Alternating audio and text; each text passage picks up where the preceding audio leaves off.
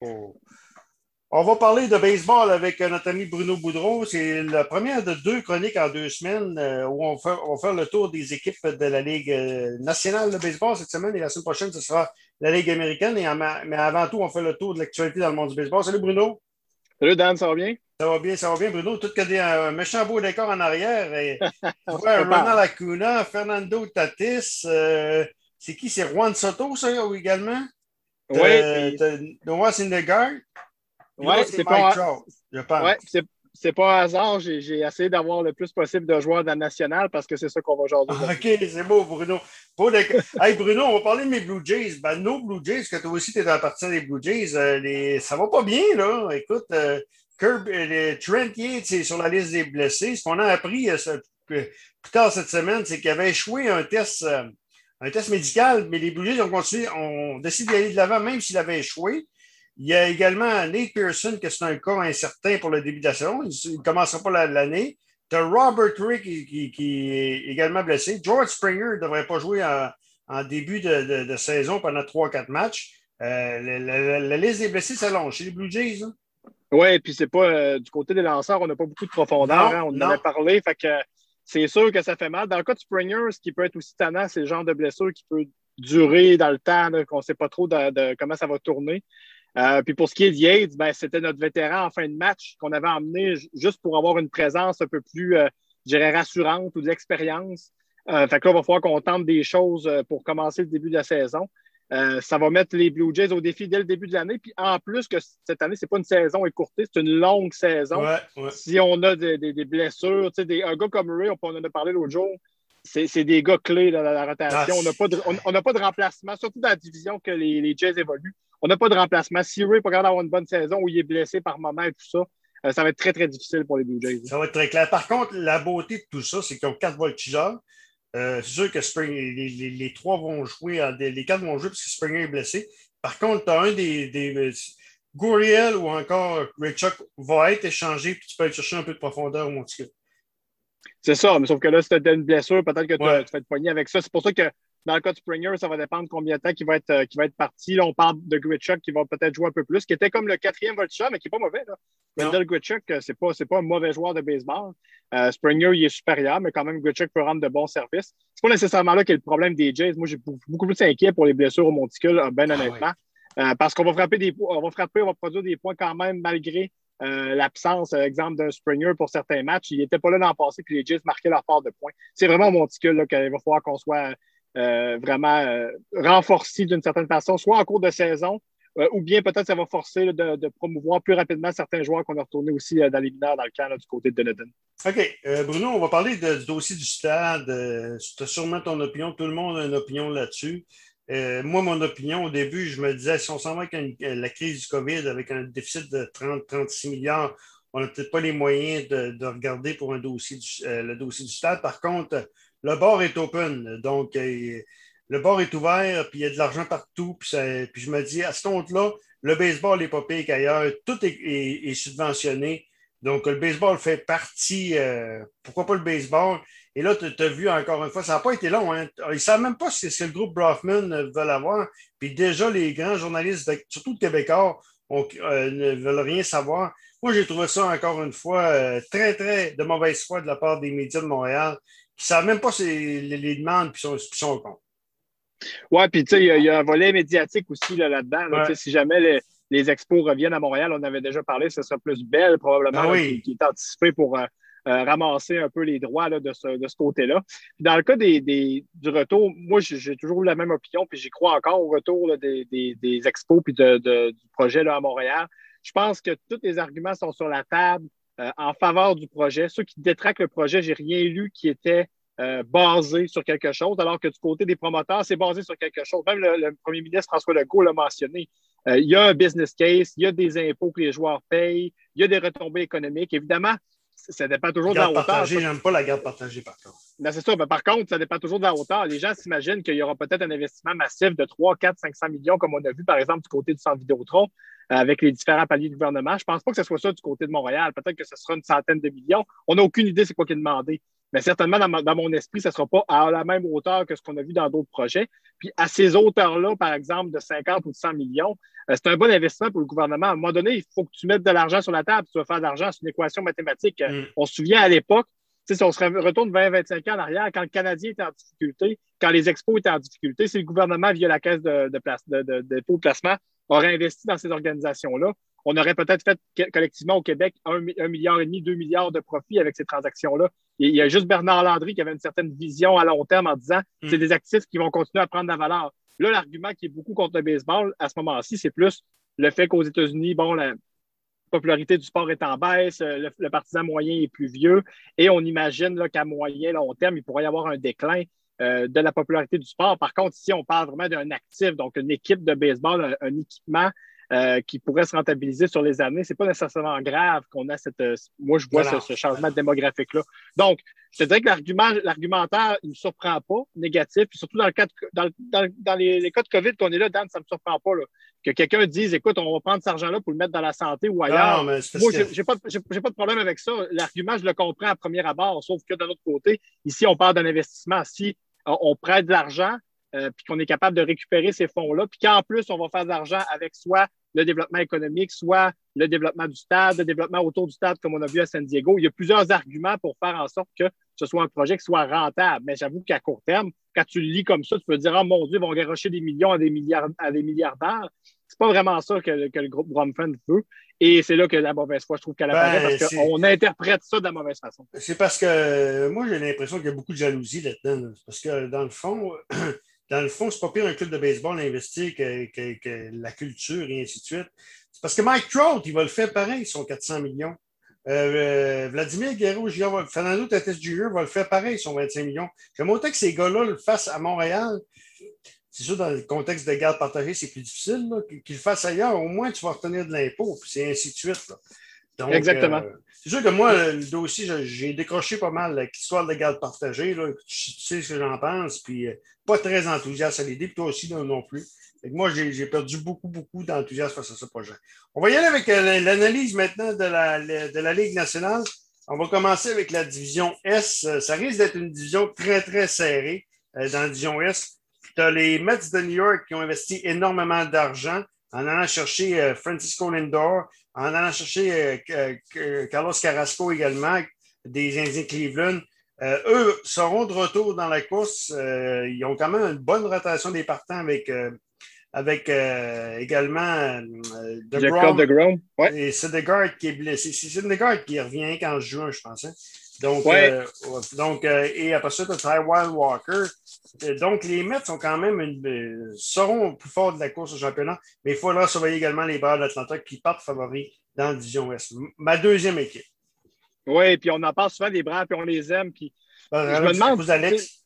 Ben oui, puis je me demande si l'an passé, ça a été vraiment. On avait parlé des séries. Ça a été leur meilleure occasion en avant 3-1 de la série de championnat contre les Dodgers? Euh, mais quand on regarde, exemple, les Dodgers, au début des années 2010, ils ont commencé par faire les séries, ensuite ils étaient mm. éliminés tôt, ensuite ils ont été en série de championnat, ils ont été éliminés, ils ont été en série mondiale, ils ont perdu.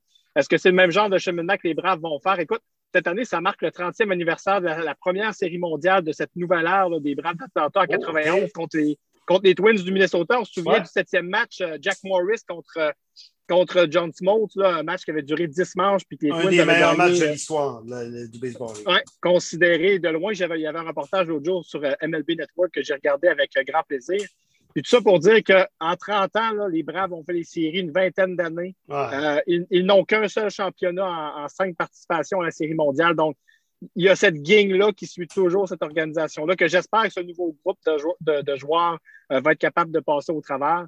Euh, je pense que malgré les changements du côté des Mets, tu as parlé de la blessure de Syndergaard. Oui, il revient juste au milieu de la saison, puis ça, c'est encore hypothétique. Mais avec la blessure aussi de Carlos Carrasco, euh, ça met beaucoup de pression sur euh, Jacob de Grom, qui est pour moi le meilleur lanceur de la Ligue. Il a gagné dans les deux dernières saisons complètes le Cy Young.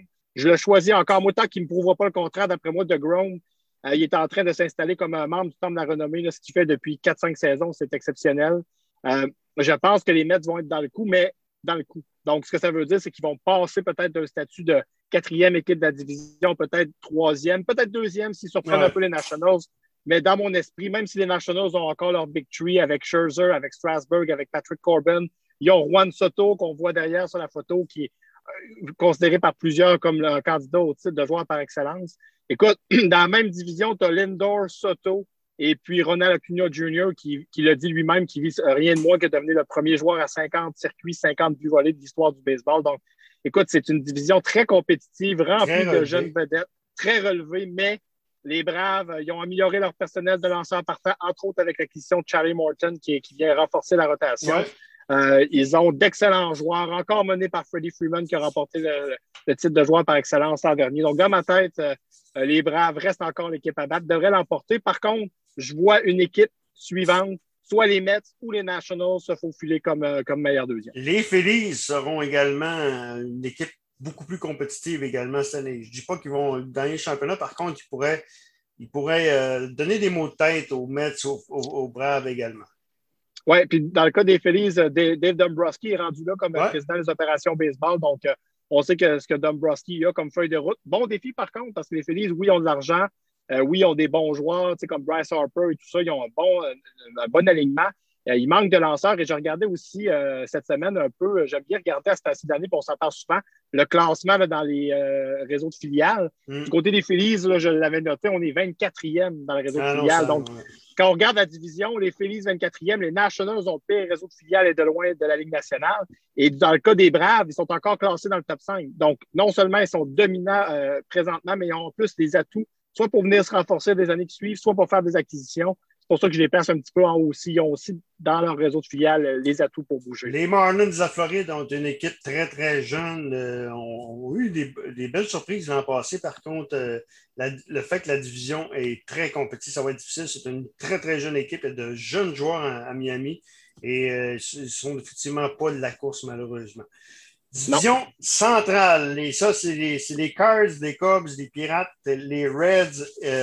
donc, euh, il, faut, euh, il faut favoriser, euh, c'est peut-être la division la plus faible de la Ligue nationale actuellement.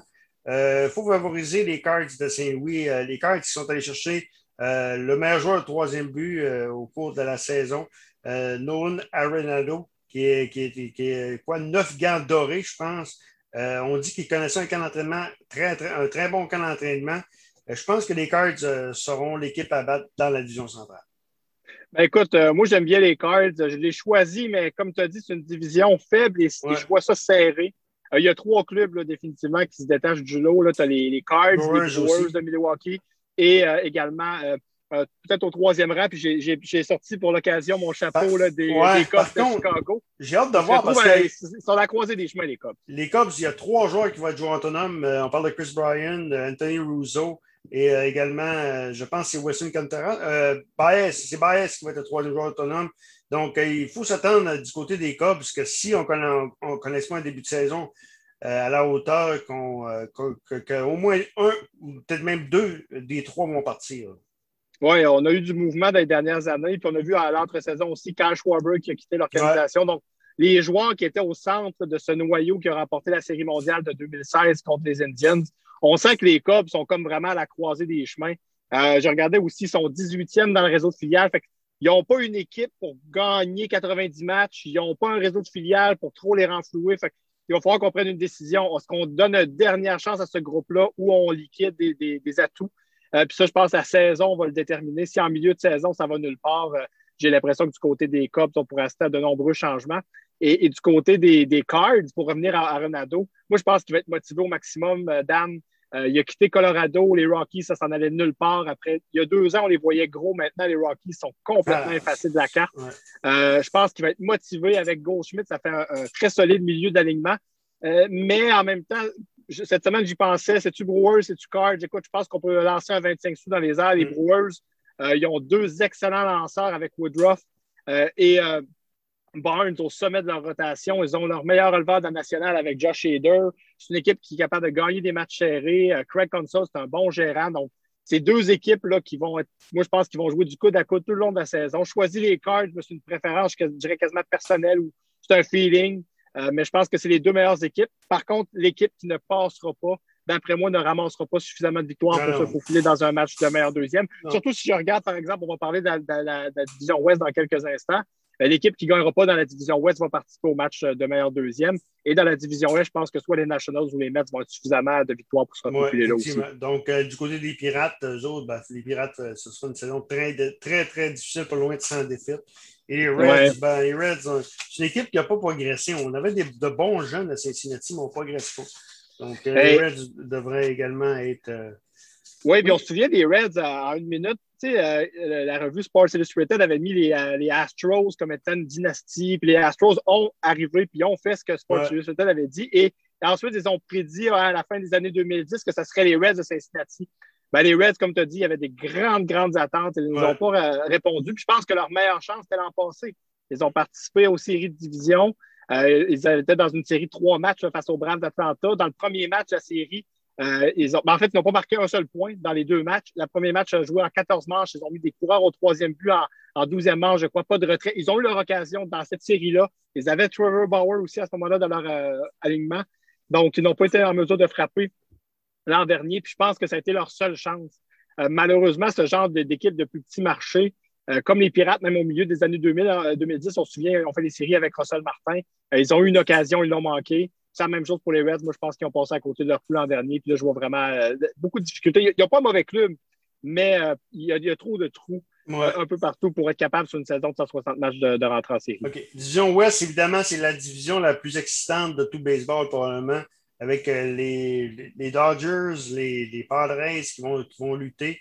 Par la suite, il faut, faut, favoriser peut-être San Francisco troisième, Arizona et les Rockies. Écoute, euh, tout le monde sait que les Dodgers sont allés, ils ont fait la question de Trevor Bauer. C'est l'équipe de, la Série mondiale. Et écoute, que tu as un top 3 avec, euh, avec Bueller, Clayton Kershaw et également Trevor Bauer. écoute, c'est ces trois lanceurs qui pourraient lancer le, le match, euh, qui pourraient être lanceurs partant au match des étoiles. Donc, imagine-toi ah imagine la, rotation qu'ils ont. David Price, écoute, tu as 34 millions, 34 ou 32 millions il va, il va lancer en relève, imagine-toi donc. C'est pas n'importe quelle équipe donc, qui, pourrait se payer ça. Euh, écoute, ils ont des vétérans, ils savent comment gagner. Il faut les favoriser un petit peu contre les jeunes pareils. L'équipe qui est probablement la plus excitante, par contre, la, la, Ligue nationale avec euh, Fernando Tatis, Manny Machado et ainsi de suite. Oui, puis écoute, euh, je pense que les Dodgers, moi, jusqu'à preuve du contraire, non seulement, puis je ne suis pas gêné de le dire, je les favorise all the way. Pour moi, c'est mm. division, ligue, série mondiale. Écoute, c'est les champions en titre. Puis ils ont, de quoi approuver hein, parce qu'on se souvient, là, dans la dernière saison écourtée avec le COVID, ils ont gagné la série mondiale, mais il y a beaucoup de détracteurs qui ont dit Ouais, bon, c'est bien, ils ont profité du calendrier écourté, etc., etc. Je pense qu'il y a une équipe motivée du côté de Los Angeles à démontrer que c'était pas un hasard, c'était une équipe qui était rendue à maturité. Euh, puis, tu as parlé des joueurs euh, dans leur rotation. Écoute, on a un top 5 là, il, y a des, lanceurs 6 et 7 qui seraient un top 3 facile dans la majorité des équipes qui sont derrière des Dustin May. Euh, ça pousse, ça pousse. Donc, euh, en relève, Julio Urias, ça a été sensationnel dans les séries l'an dernier. Écoute, au monticule, il n'y a pas vraiment de faiblesse du côté des Dodgers. Puis du côté du rôle offensif, tu as parlé de vétérans, il y, a des, bons jeunes. Écoute, tu as Cody Bellinger, qui a été le joueur par excellence de la Ligue, qui, continue. Corey Seager, on dit qu'au camp d'entraînement, a été le meilleur frappeur de la nationale. Puis on n'a pas parlé de Mookie Betts encore, mm, qui, mm. est arrivé de Boston puis qui a connu. Euh, écoute, cette équipe-là, moi, je pense qu'elle a, un, je dirais pas une tête en haut des Padres. On veut mettre une belle ambiance puis mettre la table, mais je pense que les Padres ne sont pas du tout rendus là. Euh, je ne serais pas surpris qu'il y ait plus d'écart qu'on le croit, le 8 ou 9 matchs en fin de saison. Je vois les Dodgers gagner sans victoire, puis je ne pense pas que les Padres vont s'en approcher. Donc, pour moi, c'est de loin l'équipe la plus complète. L'équipe la plus, comme tu as dit aussi, la plus chère. Hein. Écoute, euh, il donne de l'argumentaire à ceux qui disent que le baseball, tu peux t'acheter un championnat. Par contre, il y a quand même beaucoup de joueurs qui ont été développés du côté des Dodgers dans l'organisation. Puis à un moment donné, ben, c'est tous des milliardaires, les propriétaires. Fait que si tu veux allonger un peu euh, les dollars, ça peut faire. Je pense que David Price, pas sûr va faire l'année à Los Angeles. Tu pas le, un lanceur de 30. Tu sais, ça vaut être les Dodgers, 32 millions en relève. Ça commence à être cher. Là. C'est pas un ouais, mais... Est-ce que quelqu'un voudra prendre le contrat? C'est plus ça aussi. Je, je pense que les Code Price a déjà connu du succès par le passé en, et, je pense qu'il est bien accepté du côté des coéquipiers aussi. Donc, euh, moi, je pense qu'il va faire l'année là. Et ça te démontre justement, comme tu disais tantôt, la profondeur. Quand tu regardes du côté des Padres, bon, évidemment, Tatis et tout ça, Machado, mais après Tatis, Machado, je trouve que c'est un peu plus nébuleux dans le rôle offensif. Il y a des bons joueurs, là, on ne se trompera pas ici, mais c'est pas, pas autant établi que du côté des Dodgers.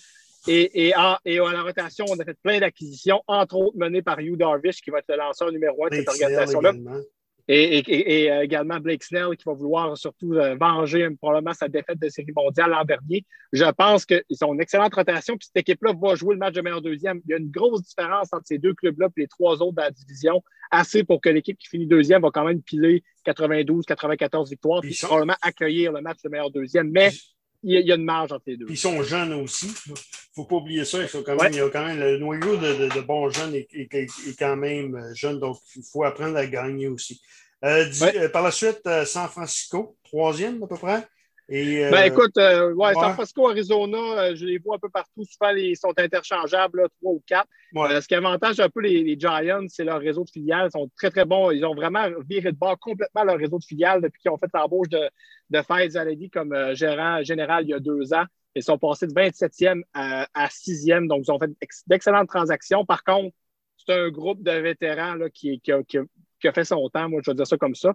Et du côté des, Diamondbacks, ils sont tout comme entre les deux. ils ont un réseau de filiales dixième, ils ont une bonne, bonne équipe, ils ont mis beaucoup d'argent dans un gars comme Madison Baumgartner, euh, ils mm. ont des bons avec Zach Carlin comme lanceur, donc ils ont, plein de bons jeunes joueurs, mais ils n'ont pas de joueurs, je dirais, dominants. Ce n'est pas une division qui va être facile pour eux autres.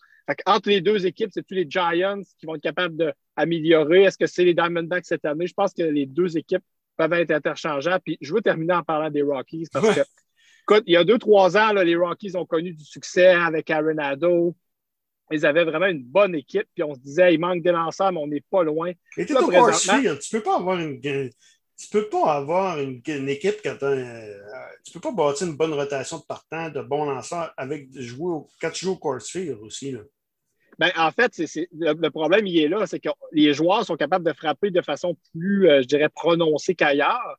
Par contre, on n'a jamais été capable de les complémenter avec un minimum de lanceurs. quand je regardais cette semaine un peu, je ne dirais pas que ce n'est pas la pire équipe de la Ligue, mais Écoute, avec les masses salariales de 150 millions et plus dans le baseball, c'est de loin la paix. Ils payent encore le salaire d'Arenado.